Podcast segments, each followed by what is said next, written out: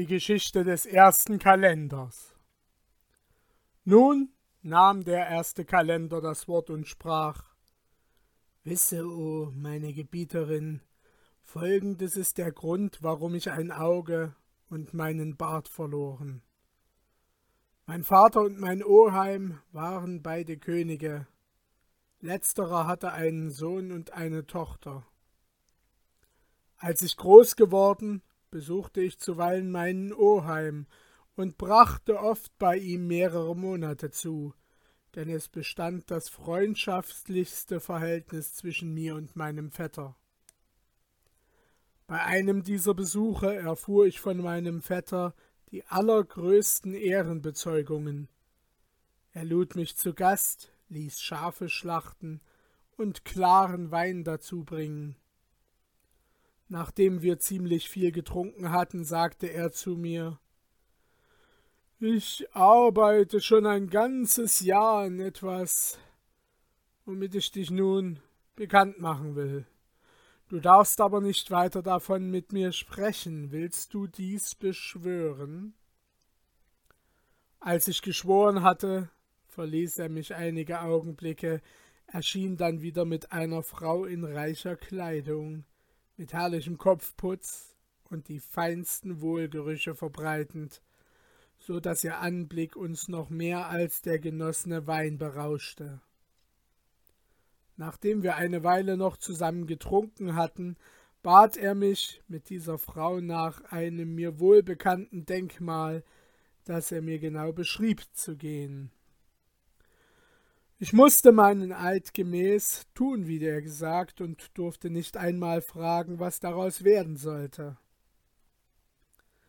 Wir hatten kaum das Grab mit der Kuppel erreicht und uns da selbst niedergelassen, da kam mein Vetter mit einem Töpfchen Wasser, mit einem Säckchen Gips und mit einer eisernen Hacke. Er öffnete das Grab mit der eisernen Hacke, legte die weggebrochenen Steine auf die Seite der über dem Grab sich erhebenden Kuppel, grub dann mit der Hacke den Boden des Grabes auf, bis er auf eine äußere Platte stieß, so breit und so lang wie die Tür eines Grabes. Diese hob er weg, und man sah darunter eine Treppe. Er winkte dann der Frau und sagte zu ihr Komm hierher, hier findest du was du wünschst. Die Frau ging hinunter und verschwand vor meinen Augen. Er wandte sich dann zu mir und sagte Nun erzeige mir den letzten Gefallen und schließe das Grab hinter uns. Als ich, fuhr der erste Kalender fort, immer noch berauscht, so wie mein Freund befohlen, das Grab bedeckt hatte, ging ich nach meines Oheims Hause, der damals auf der Jagd war, zurück und schlief bald ein.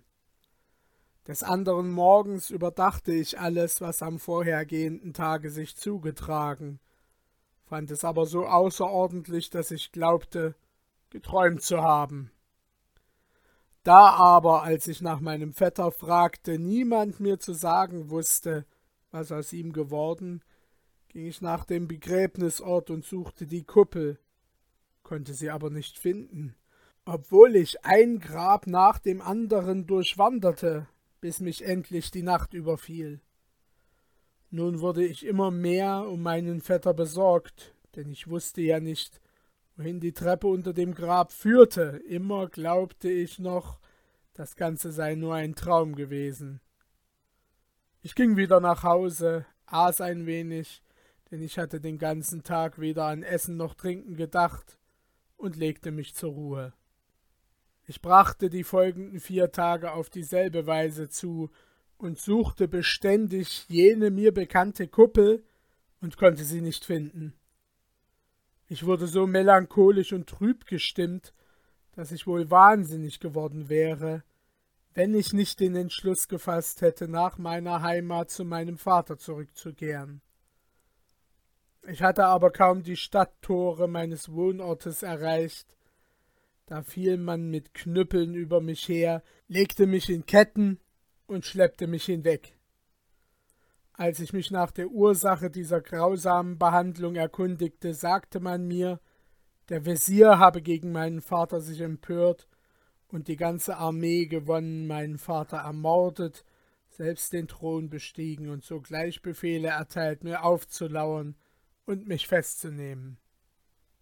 Wie ich dies hörte, fiel ich bewusstlos nieder, und als ich wieder zu mir kam, stand ich vor dem Wesir, der schon längst mein Feind war.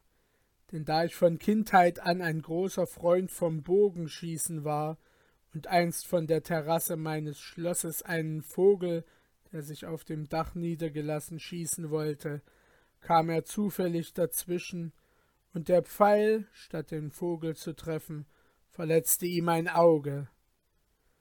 Ich war ihm daher kaum gegenübergestellt, da riß er mir ein Auge mit seinen eigenen Händen aus, so dass es über meine Wangen herunter auslief, und seitdem bin ich halb blind.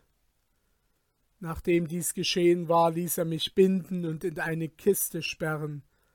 Dann sagte er dem Henker meines Vaters Gürte dein Schwert um, besteige dein Pferd Nimm diesen Menschen mit in die Wüste, dass wilde Tiere und Raubvögel sein Fleisch verzehren. Der Henker tat, wie ihm befohlen worden, er ritt mit mir fort, und als wir mitten in der Wüste waren, stieg er vom Pferde ab, zog mich aus der Kiste heraus und wollte mich töten. Da fing ich heftig an zu weinen und folgendes Klagelied zu singen. Ich nahm euch als Harnisch und Schild, damit ihr meiner Feinde Pfeile von mir abhalten solltet. Aber ihr wurdet selbst zu deren Spitzen. Ich hoffte, dass ihr jedes Unheil von mir entfernen werdet. Nun bin ich zufrieden, wenn ihr nicht selbst mich ins Verderben stürzt. Als der Henker meine Klagen hörte und meine Tränen sah, ward er berührt und entschloss sich, mich leben zu lassen. Rette dich so schnell du kannst, sagte er zu mir. Komme nie mehr in dieses Land, sonst kostet es mein und dein Leben. Erinnere dich der Verse eines Dichters. Fürchtest du eine Gewalttat, so suche dein Leben zu retten. Lasse dein Haus das Schicksal seines Erbauers verkünden. Denn leicht kannst du ein Land mit dem anderen vertauschen, für dein Leben gibt's aber kein zweites. Ich küsste vor Freude dem Henker die Hand, denn ich hatte alle Hoffnung zu meiner Rettung verloren. Nun, da mir das Leben geschenkt wurde, verschmerzte ich leicht das verlorene Auge. Ich machte mich sodann auf den Weg und reiste wieder zu meinem Oheim, als ich ihm meine und meines Vaters Geschichte erzählt hatte, erwiderte er Auch ich habe der Leiden genug, denn mein Sohn ist verschwunden. Niemand kann mir sagen, was aus ihm geworden ist. Dabei weinte er so heftig, dass ich ihm nicht länger verschweigen konnte, was ich von seinem Sohne wusste.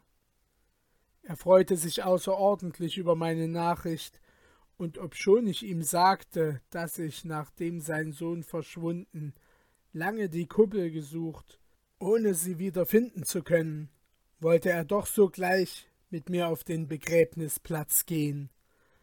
Ohne jemandem etwas davon zu sagen, gingen wir nun nach den Gräbern. Ungemein war meine Freude, als ich endlich jene Kuppel wiederfand und nunmehr hoffen konnte zu erfahren, wo mein Vetter hingekommen. Wir gingen sogleich hinein, öffneten das Grab, bis wir die eiserne Platte fanden, und stiegen dann die ungefähr fünfzig Stufen lange Treppe hinunter. Als wir die letzte Stufe erreicht hatten, kam uns ein so starker Rauch entgegen, dass wir gar nicht mehr sahen, und mein Oheim schrie ganz erschrocken Nur der erhabene, mächtige Gott kann uns schützen. Wir folgten dem Gange, der an die Treppe stieß, bis wir in eine Art Zimmer kamen, das auf Säulen ruhte, und durch kleine Türmchen das Licht von oben empfing. Wir fanden in diesem Zimmer eine Zisterne, Wasserkrüge, Früchte, Mehl und ähnlichen Mundvorrat. Mitten im Zimmer war ein Bett mit einem Vorhange. Als mein Oheim den Vorhang zu diesem Bette aufhob, fand er darin seinen Sohn und die Frau, die ich mit ihm hinuntersteigen gesehen. Sie hielten sich umarmt, waren ganz schwarz, als wären sie so lange am Feuer gelegen, bis sie zu Kohlen geworden. Mein Oheim jubelte, als er dies sah. Er spie seinem Sohne ins Gesicht, indem er sagte So viel hattest du hier zu leiden, nun kommen noch die Qualen jenes Lebens. Hierauf zog er seine Pantoffel aus und schlug seinem Sohn damit ins Gesicht. Als mein Oheim, fuhr der Kalender fort, seinen verbrannten Sohn so geschlagen, fragte ich ihn ganz außer mir Warum schlägst du deinen Sohn noch, der schon so viel gelitten, dass mein Herz ganz betrübt darüber ist? Wisse, mein Neffe, erwiderte er hierauf, dass mein Sohn von seiner Kindheit an seine Schwester sehr leidenschaftlich geliebt. Ich suchte diese Liebe zu vertilgen, doch dachte ich, sie sind ja beide nur noch Kinder. Als sie aber groß geworden und ich hörte, dass sie sich unwürdig betrugen, da ergriff ich meinen Sohn und prügelte ihn so durch, dass ich nicht wusste, wie er es aushalten konnte.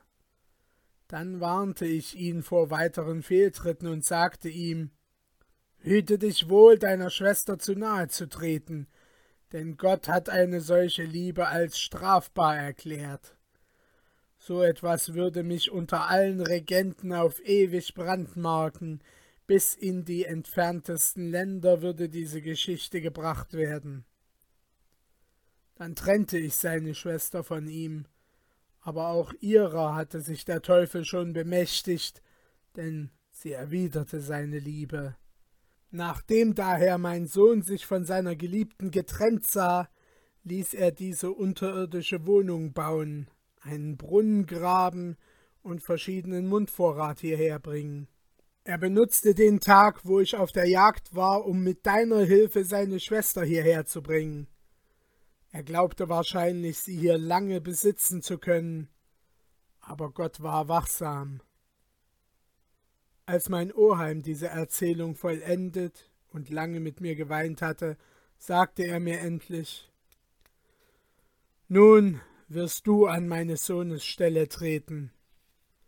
Dann sprachen wir noch vieles über den Tod meines Vaters und über mein ausgerissenes Auge, sowie überhaupt über die verschiedenen Zufälle des menschlichen Lebens. Erst nach vielen vergossenen Tränen stiegen wir wieder die Treppe hinauf legten die eiserne Platte an ihre Stelle und gingen, ohne dass jemand uns bemerkt hatte, wieder ins Schloss zurück. Wir hatten uns aber kaum dort niedergelassen, als wir einen großen Lärm von Trompeten, Pauken und Trommeln vernahmen. Männertritte, Pferdegewirr, Schellengeklingel und Kampfgeschrei. Schon konnte man vor vielem Staub von der großen Menge Fußvolks und Reiter nichts mehr sehen.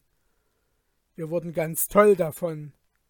Ich fragte, was es gebe, und hörte, dass derselbe Wesir, der meines Vaters Königreich an sich gerissen, so viel Soldaten zusammengebracht, dass man sie ebenso wenig als die Sandkörner der Erde zählen könne, und dass er mit dieser unwiderstehlichen Armee auf einmal auch dieses Land überfallen, ja sich sogar die Hauptstadt ihm schon ergeben habe.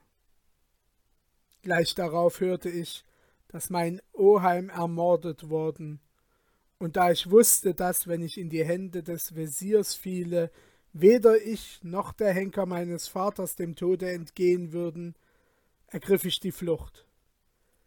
Da ich aber in diesem Lande so bekannt als die Sonne war und fürchtete, dass jemand durch meinen Tod sich beim Wesir beliebt zu machen wünschen könnte, blieb mir nach vielen Tränen in meiner Verzweiflung nichts anderes übrig, als meinen Bart und meine Augenbrauen abzuscheren und meine prächtigen Kleider mit denen eines Kalenders zu vertauschen. So reiste ich unerkannt als Derwisch hierher, in der Hoffnung, dass vielleicht mein gutes Glück mich mit einem Manne bekannt machen werde, der mich dem Fürsten der Gläubigen, dem Stellvertreter Gottes vorstelle, damit ich ihn von allem, was mir widerfahren, in Kenntnis setze. Ich kam diese Nacht hier an, wusste aber nicht, wohin ich mich wenden solle. Da begegnete ich dem neben mir sitzenden Kalender, dem ich gleich anmerkte, dass auch er von der Reise komme. Ich grüßte ihn also und fragte ihn, ob er auch ein Fremder wäre, was er auch bejahte. Während wir so miteinander sprachen, kam, als wir am Stadttore waren, dieser dritte Kalender, der grüßte uns und sagte, er sei ein Fremder. Auch wir sind hier fremd, erwiderten wir ihm. So gingen wir dann miteinander in der Stadt herum, ohne zu wissen, wohin, denn es war schon lange Nacht. Nun hat aber ein günstiges Geschick uns hierher gebracht.